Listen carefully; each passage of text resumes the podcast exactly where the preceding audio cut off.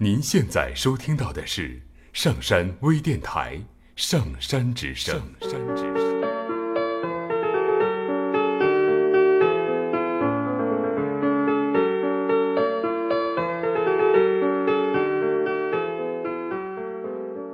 儿子，你给我考个零分。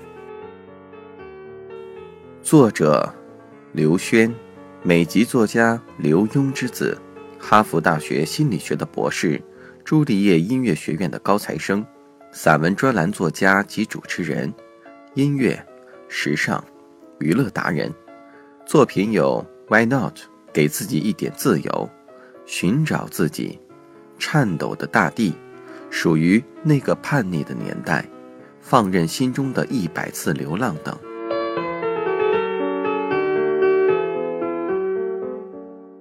我在台湾还没有读完小学，就跟着父亲举家搬到了美国。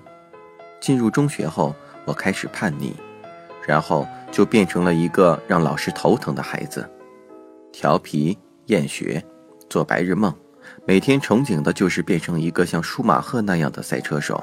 所以我的成绩很糟糕，不知道什么时候开始变成了雷打不动的 C，这让教过我的所有老师都无计可施。刘墉终于忍不住找我谈话了，在我十二岁之后，我可以直呼他的名字，当然，我想叫他爸爸时，他也很欢迎。鉴于他对我一直比较宽松，所以我多半时候称呼他为爸爸。偶尔觉得心情不好的时候，才会叫他刘墉。现在他要就我的学习成绩与我展开讨论，我的心情就开始不好了。他先是冲我意味深长地笑了笑，这个笑容在我看来很阴险。他对我说：“你的老师告诉我，你现在整天梦想着当舒马赫那样的赛车手，变得不爱学习了，对吗？”“是的。”我感觉他的话里有一些鄙视的成分，这是对一个十四岁少年尊严的莫大侮辱。我有点挑衅地说：“舒马赫是我的偶像，他像我这么大时成绩也很糟糕，他还考过零分，现在不照样当了世界顶级赛车手？”刘墉突然爽朗地笑了起来，他那笑容让我觉得有点阴险的味道。哈哈哈，他考了零分。当了赛车手，可是你从来就没有考过零分啊，每次都是 C。说完，他的手从背后亮了出来，冲我扬了扬手中的那张成绩单。他竟然笑话我没有考过零分，我真的觉得自己受到了侮辱。我咽了一口唾沫，从喉咙里发出了低沉的声音：“那么，你希望我考个零分给你看看吗？”他往椅子背上一靠。摆出了一个坐着很舒服的姿势，笑着说：“好啊，你这个主意很不错。那就让我们打个赌吧。你要是考了零分，那么以后你的学业一切自便，我绝不干涉。可是你一天没有考到零分，就必须服从我的管理，按照我的规定去好好学习，如何？”我们很认真的击掌为盟，我在心里已经开始窃笑不已了。我觉得自己遇到了一个天底下最可爱也最愚蠢的父亲。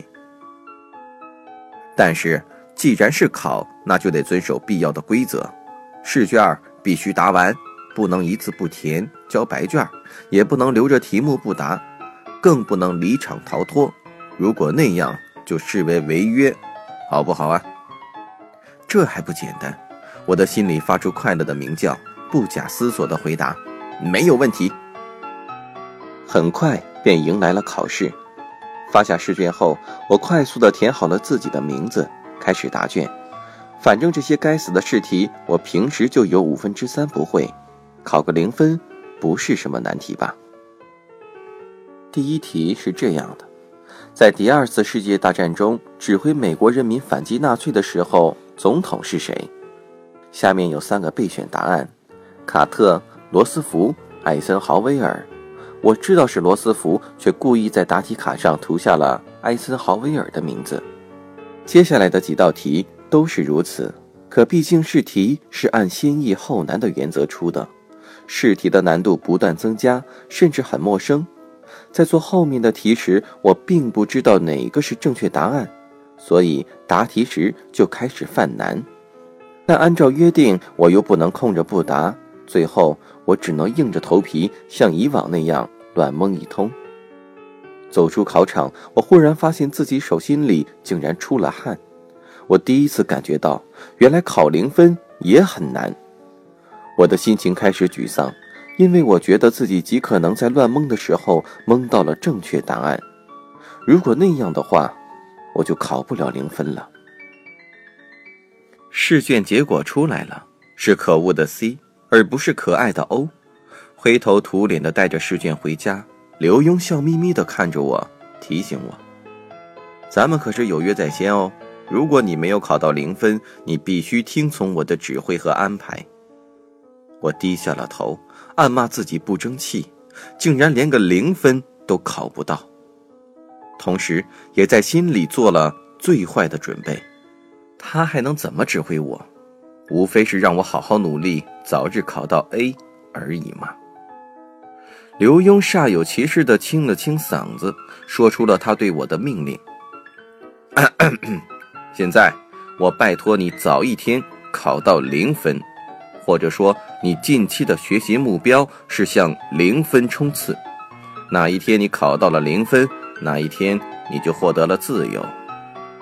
我差点以为我的耳朵坏掉了，或者差点以为刘墉的脑袋坏掉了。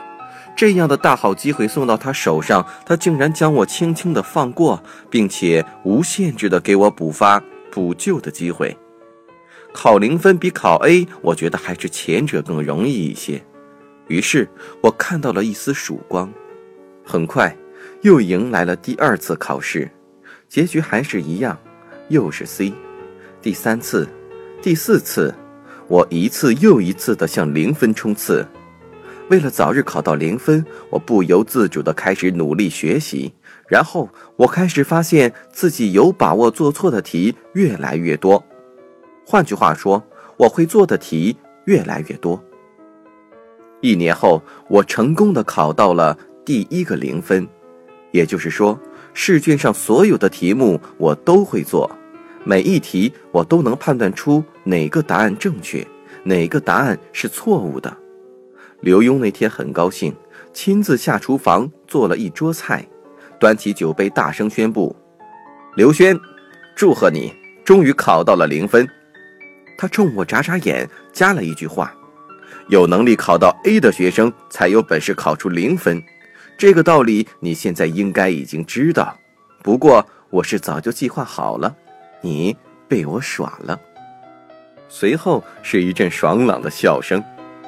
的确，我承认我被刘墉，我的爸爸耍了。在这个赌局中，其实我的一举一动都早已经在他的预料之中。可是。把考满分的要求换成考零分，我就觉得很容易接受的多，并且愿意为了达到这个目标而努力。真不知道是怎么想的。后来我考上了哈佛，读完硕士，正在读博士，译了书，写了书，拿了音乐奖，获得了表演奖。